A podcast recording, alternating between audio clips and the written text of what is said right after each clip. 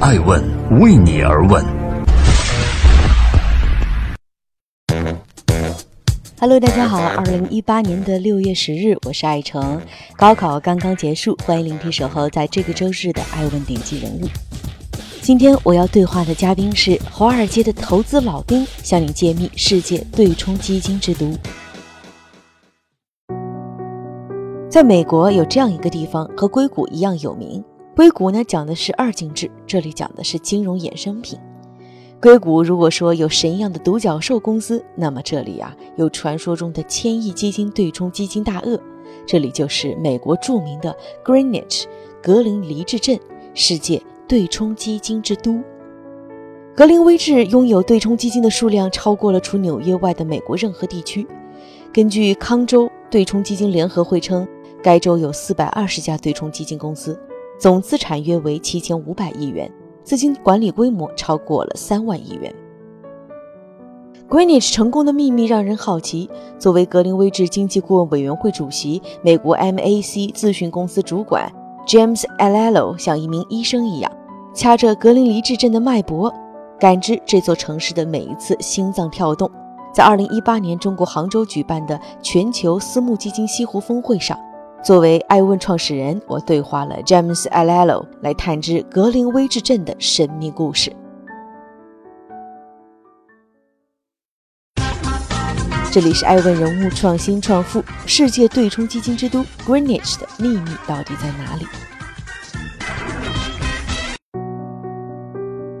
？Greenwich 这座小镇呢，只有一百七十四平方公里，却有着全球超过半数的对冲基金总部，人均资产密度是世界第一。总资产量，美国第二，全球第三；人均收入，美国第一。单单全球著名的对冲基金桥水 （Bridgewater） 基金一家，就掌管着一千五百亿美元的规模。从格林威治去纽约曼哈顿有多远呢？如果乘坐城市轨道交通，用时不过一小时，大概相当于深圳到广州的距离。目前，格林威治小镇一半以上的房产所有者都不是本地人，而是来自美国各地对冲基金公司的精英人物。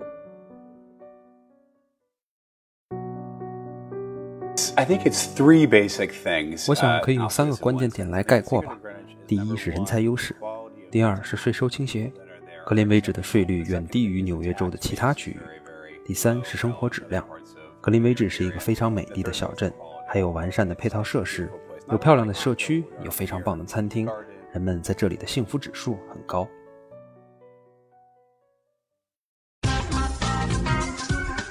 正在播出《爱问人物创新创富》。二零一八年的六月十日，每个周日我们面对面对话顶级大咖。今天的这场对话，一探全球对冲基金小镇格林威治的秘密。Uh, well maintained, and people value that. They they they're interested in that. 格林威治的核心魅力在于它是一个大家都想要去的地方，人们来这里上学、安家落户，并且在这里可以实现工作与生活的平衡。它更像是一个绿洲。那些超级大城市，例如纽约、上海、香港，虽然他们依然吸引着很多人，但你所真心向往的那种高质量的生活，在这些大城市里是没有的。之后，人们也渐渐意识到，除了基本的居住之外，他还可以在格林威治做很多事情。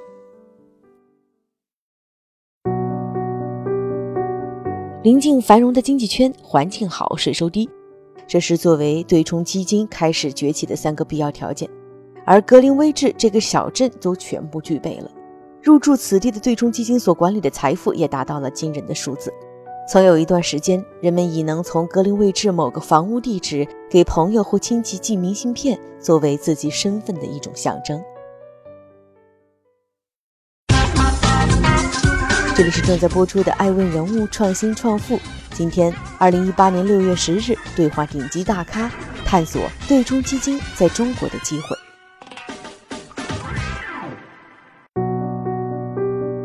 经过风雨兼程的十三年，基金行业得到了快速发展，正好处于良好的发展态势。根据波士顿顾问集团 （BCG） 报告显示，截至二零一八年一月份，全球私募基金攀顶历史新高。私募基金规模总额达到七千四百四十亿元，比去年同期增加了百分之二十五。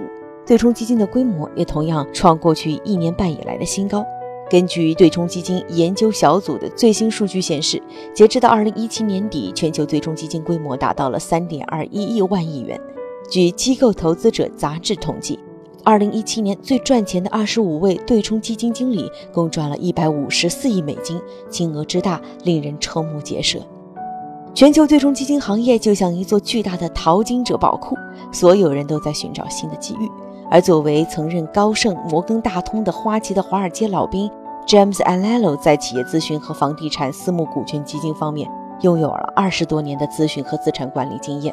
在《爱问人物》的节目中，他表达了对私募基金市场别人难以比肩的洞察力。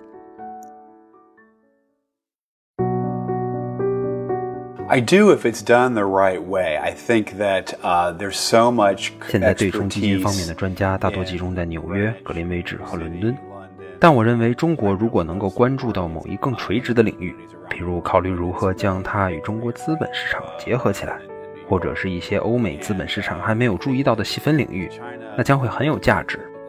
或许是金融科技，或许是其他某个与众不同的领域。因为你不可能完全模仿纽约、伦敦或格林威治这种模式，他们的对冲基金产业已经发展很久了。现在他们更加以一种全球化的策略来着眼于更广阔的市场。但如果你能找到属于自己的、更为细分的领域，并且投资于它，这将是一个很好的机会。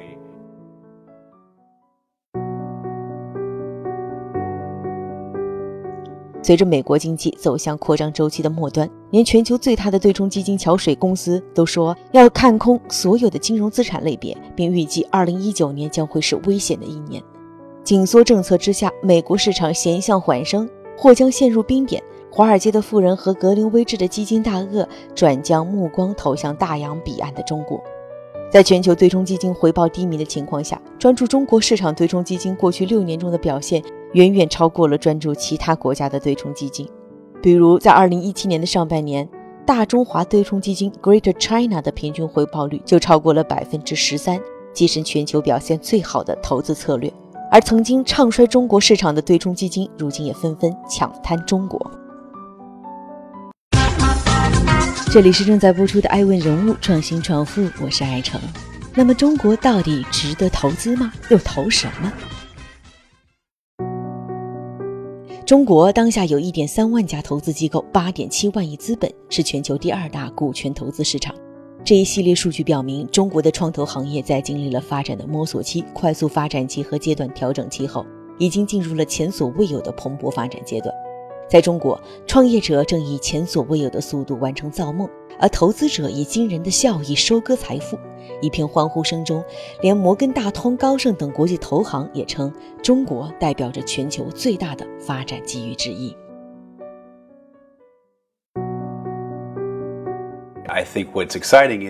即使现在中美关系的发展有些矛盾和阻碍，但仍然有很多极具创造力的人在推动中美经济的发展，希望全球经济更加一体化。我认为不应该过度聚焦于负面消息，而是要保持一个互相学习的状态。思考我们如何能一起赚钱，共享创意、教育和文化资源，共同创造更大的价值。我认为美好未来的关键在于沟通和交流，双方也应该更加有诚意，对彼此更加开放。我觉得就制造业来看，中美有着非常特殊的关系。例如苹果，它在加州设计，却在中国制造，这种分工真的很棒。大家共同完成一个很庞大的产业链。除此之外，我认为在金融领域，技术正在扮演着越来越重要的角色。我非常高兴看到这两者的融合。如果中美的专家可以合作，两国之间可以共同努力，一定能够推动世界向更好的方向发展，给每个人提供更好的生活。所以我想说，金融和技术的融合将会成为下一个市场热点。当然，我并不是说制造业已经不重要了。我们的生活离不开各种产品，只是人们在未来会更加关注和投资这两个领域。